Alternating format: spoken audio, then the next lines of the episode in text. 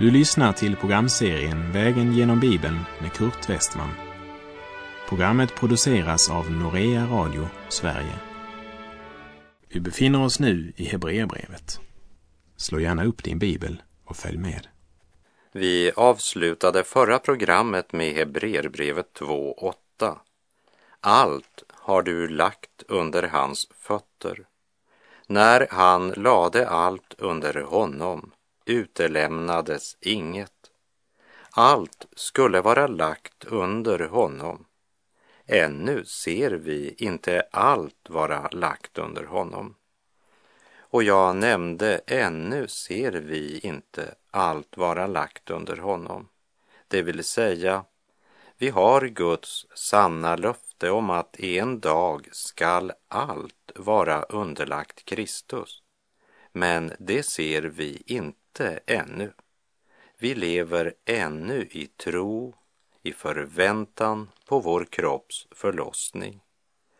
Och när vi nu fortsätter vandringen från kapitel 2 och vers 9 så repeterar jag också vers 8 för sammanhangets skull.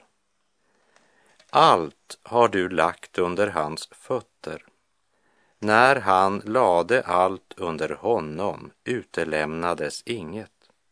Allt skulle vara lagt under honom. Ännu ser vi inte allt vara lagt under honom. Men Jesus, som för en tid gjordes ringare än änglarna, honom ser vi nu krönt med härlighet och ära, därför att han led döden. Genom Guds nåd skulle han smaka döden i allas ställe. Ännu ser vi inte allt vara lagt under honom. Vår jord är ännu ockuperad av Guds fiende. Det är inte Guds vilja människorna lyssnar till. Men Jesus, honom ser vi krönt med härlighet och ära därför att han led döden. Och Jesu förnedrande och smärtfulla korsdöd var inte en olycka på en judisk höjd, utan Guds centrum för människans frälsning. Vad menar vi när vi bekänner pinad under Pontius Pilatus? Vi bekänner att Jesus under hela sitt jordeliv och särskilt mot slutet bar Guds vrede över allt det som människosläkten har syndat, bar det med kropp och själ. Ett lidande utan gräns, när han bar den börda som ingen annan kunde bära, nämligen din och min synd. Och han blev frestad i allt liksom vi, dock utan synd. I Andra Korinterbrevet 5, vers 21 står det. Den som inte visste av synd, honom har Gud i vårt ställe gjort till synd, för att vi i honom skulle stå rättfärdiga inför Gud. Kristi kors har en yttre och en inre sida. Den yttre sidan omfattar allt det vi kan se av hans lidande. Att han blev fångad, bunden, hånad, slagen och bespottad. Krönt med törnekronan så måste han själv bära det kors som han för våra synders skull var tvungen att hänga på. Det är den synliga sidan av Kristi kors och därför också den sida som det talas mest om och som också mest griper de som lyssnar till Guds ord. Men vad är så den inre sidan av korset? Det är den som gör Kristi kors till något enastående. Här måste vi högre upp, eller kanske jag borde säga djupare ned än till Kaifas Pilatus, Getsemane och Golgata. Vi måste se Jesus där han träder fram inför Gud och tar på sig ansvaret för oss. Då måste vi finna fram till det undret att när Adam måste gå bort från Gud med en stängd dörr bakom sig, då stiger Kristus fram och skriver det första löftet på den stängda dörren. Han lovar att öppna den för oss. Och bördan lades på Kristi axlar redan då han blev född under lagen. Men korset, det blev djupast sett lagd för Jesu fötter redan när Gud uttalar sitt löfte i Första Mosebok kapitel 3 att kvinnans säd ska söndertrampa ormens huvud. Gud lät allas vår missgärning drabba honom och då tog han all världens synd på sig. Och på vägen ut till Getsemane säger Jesus, min själ är djupt bedrövad ända till döds. För stunden hade kommit då Människosonen skulle överlämnas i syndares händer. Hans lärjungar såg den förnedrade och törnekrönte Jesus bära sitt kors ut till Golgata, där han led denna pinsamma död. Men Jesus, honom ser vi nu krönt med härlighet och ära därför att han led döden. Genom Guds nåd skulle han smaka döden i allas ställe. Det är trons öga som ser den förhärligade Kristus. Men en dag så ska denna härlighet uppenbaras för alla människor när Jesus kommer åter för att upprätta sitt eviga rike. I Hebreerbrevet 9, vers 27 och 28 står det och liksom det är bestämt om människan att hon en gång ska dö och sedan dömas, så blev Kristus offrad en gång för att bära mångas synder och han skall en andra gång träda fram, inte för att bära synd, utan för att frälsa dem som väntar på honom. Genom Guds nåd skulle han smaka döden i allas ställe. Det läste vi i vers 9. Och därför att Kristus led i vårt ställe och smakade döden finns det nåd för alla som vill ta emot honom som frälsaren. Och i tron ser vi honom redan nu krönt med härlighet och ära. Tron är en övertygelse om det man hoppas, en visshet om det man inte ser. Saliga visshet, Jesus är min. Han är min herde, kallar mig sin.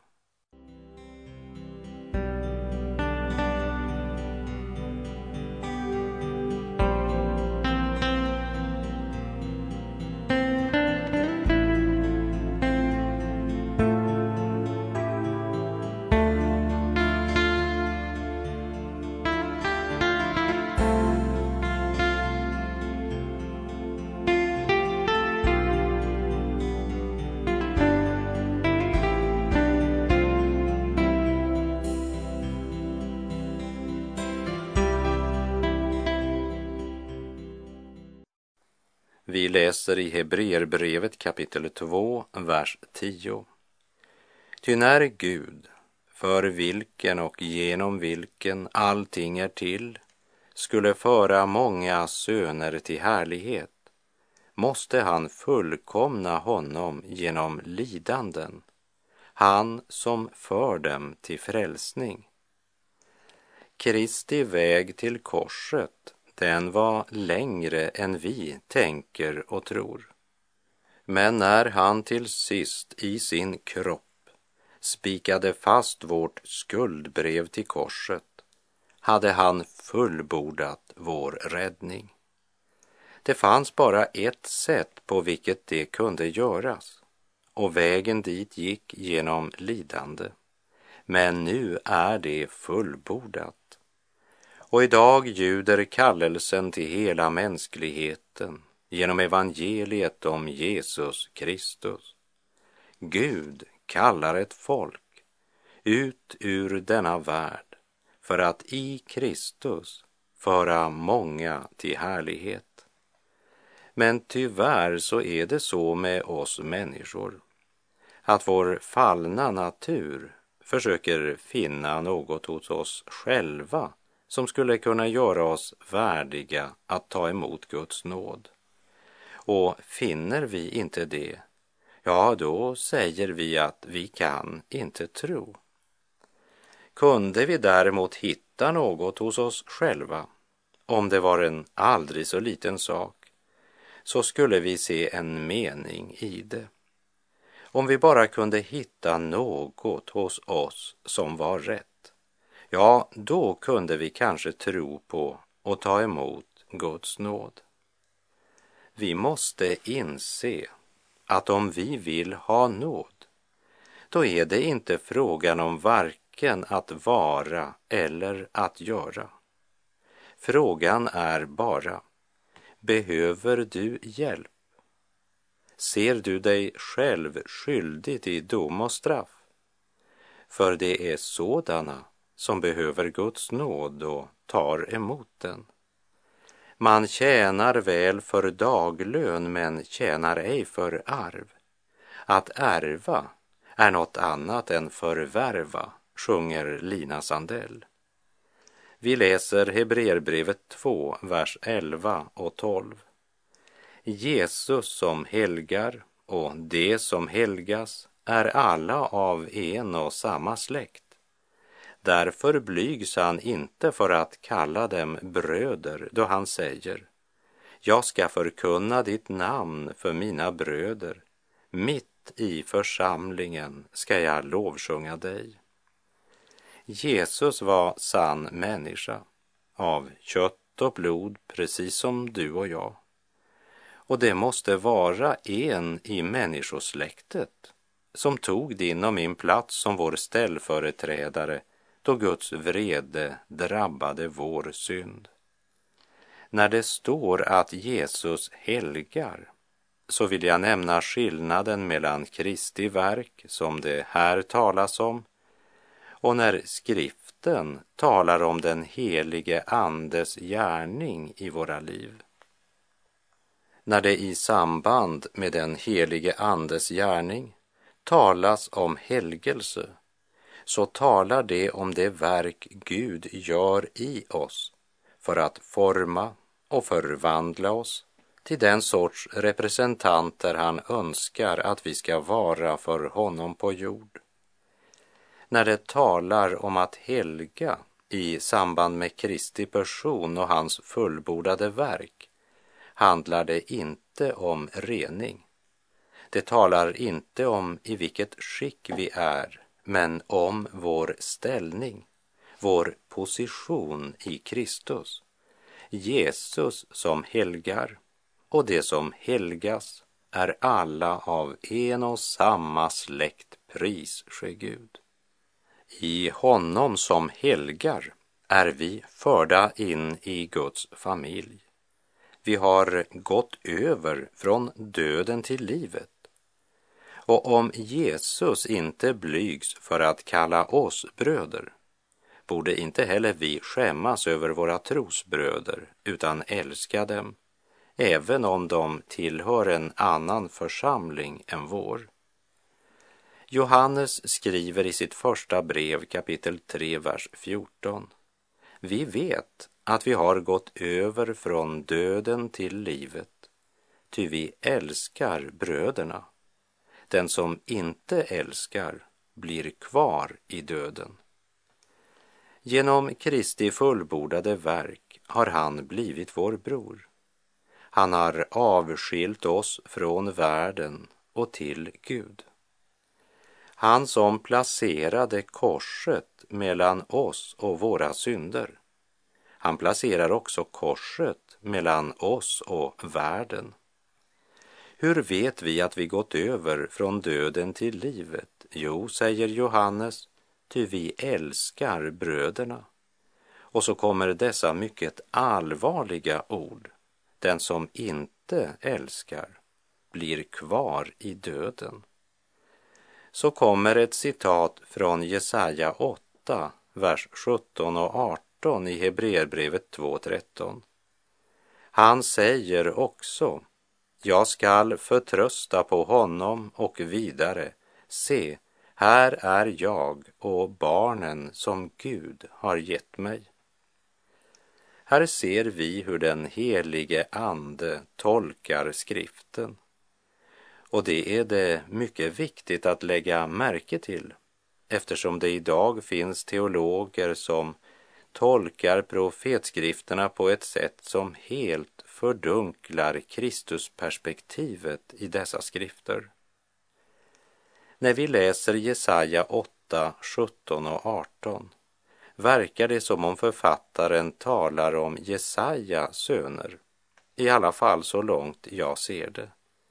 Men i Hebreerbrevet 2.13 tolkar den helige Ande detta citat på ett sätt som kristallklart pekar på Herren Jesus Kristus. Så den som idag försöker säga att dessa profetskrifter i det gamla testamentet inte talade om Kristus, de talar emot Guds ord och emot den tolkning den helige Ande ger oss i det nya testamentet. De som Jesus upphöjer till sina bröder är människor av kött och blod. Därför säger vers 17 måste han i allt bli lik sina bröder för att bli en barmhärtig och trogen överste präst inför Gud och sona folkets synder. Profeterna hade profeterat om den kommande Messias. Men han kom på ett sätt som man inte hade väntat sig. Många drömde om en kung som kom i makt och styrka. En stark ledare som skulle befria Israel från den romerska ockupationsmakten och som skulle sitta på Davids kungatron i ett självständigt rike. Men han kom inte som kung, för hans rike är inte av denna världen, utan istället för att komma som kung i triumf. Blir han gjord mindre än änglarna och blir vår räddningsman och frälsare genom lidande förnedring och död. Guds rike är byggd på Jesu död och uppståndelse. Och det ska skapa ett folk i människosläktet, ett Guds eget folk som tas ut ur alla stammar, nationer och folkslag. Därför skriver Paulus i Romarbrevet 9, vers 7 och 8 och inte heller är alla Abrahams efterkommande hans barn. Nej, Isaks efterkommande skall räknas som dina barn. Det vill säga, Guds barn är inte det som är barn genom naturlig härkomst, men löftets barn räknas som hans efterkommande.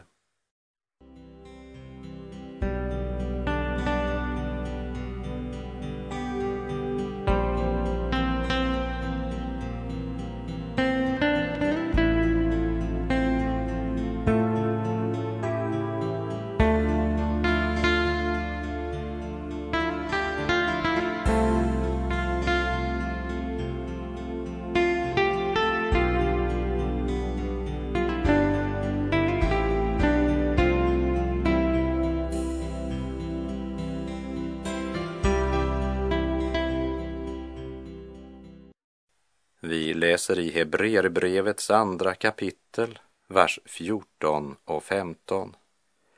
Eftersom nu barnen hade fått del av kött och blod fick han på liknande sätt del av kött och blod för att han genom sin död skulle göra den maktlös som hade döden i sitt våld, det vill säga djävulen och befria alla dem som av fruktan för döden hade levt i slaveri hela sitt liv.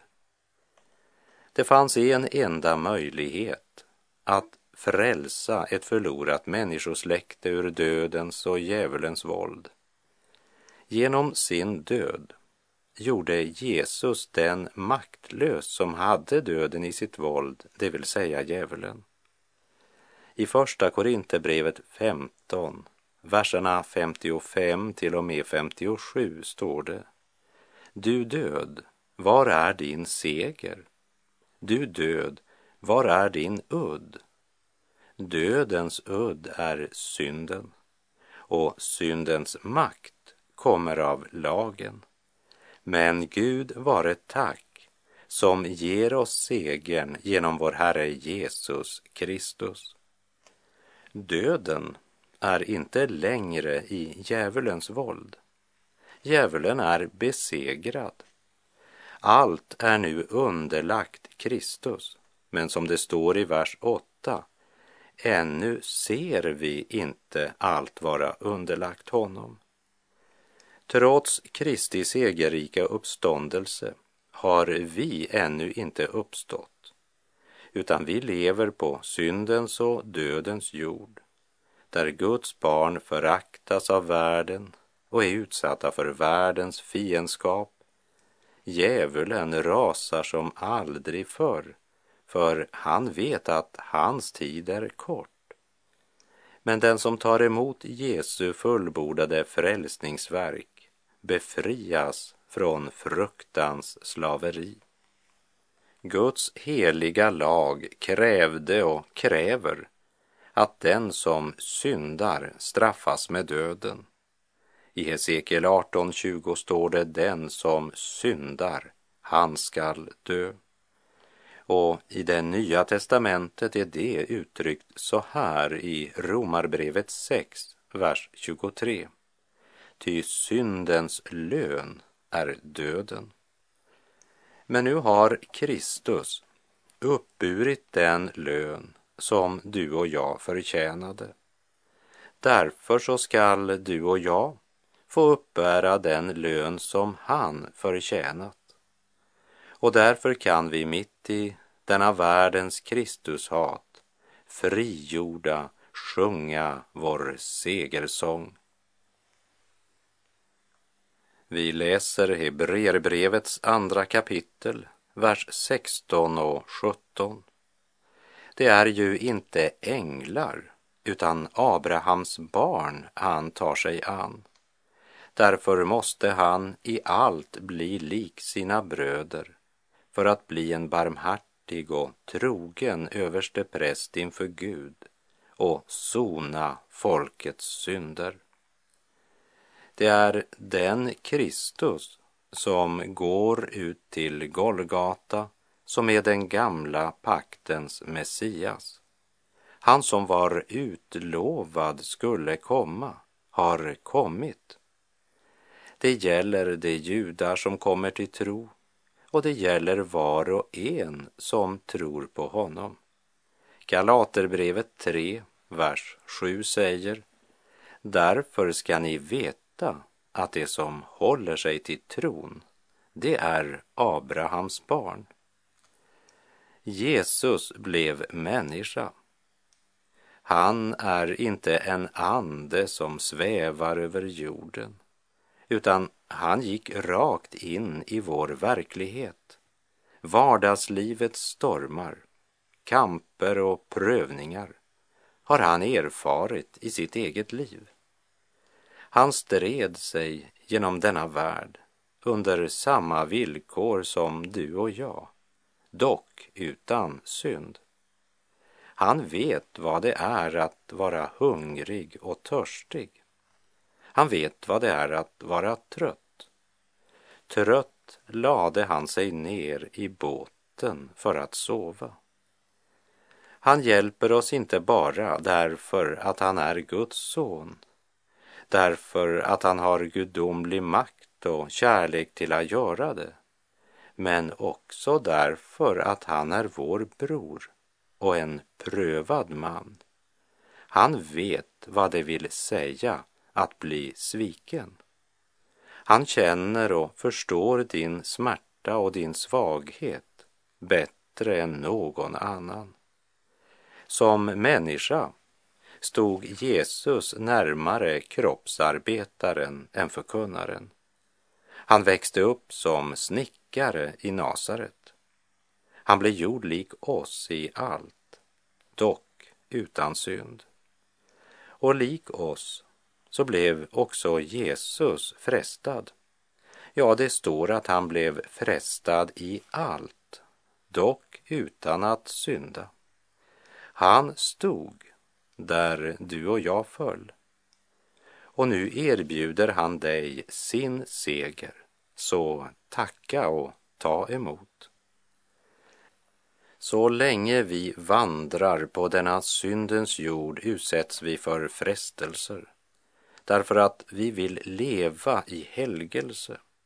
Därför manar Paulus sin unga medarbetare Timoteus kämpa trons goda kamp. Sök att vinna det eviga livet som du blev kallad till och som du bekände dig till genom att inför många vittnen avlägga den goda bekännelsen. Och den kampen står vi i helt tills Kristus kommer igen. Eller vår vandring avslutas med att vi läggs i grav intill den dag då vi uppstår till evig frid och glädje. Han älskar dig så högt och innerligt att det förde honom ut till korset. Det kostade honom livet att erbjuda dig liv. Han står som en barmhärtig och trogen överste präst inför Gud och han har försonat alla dina synder. Vi läser Hebreerbrevet kapitel 2, vers 18 eftersom han själv har lidit och blivit frestad kan han hjälpa dem som frestas. Därför skriver Paulus till de troende i Korint i Första Korinthierbrevet 10, vers 13. Ingen annan frestelse har drabbat er än vad människor får möta. Gud är trofast han ska inte tillåta att ni frestas över er förmåga, utan när frestelsen kommer skall han också bereda en utväg så att ni kan härda ut.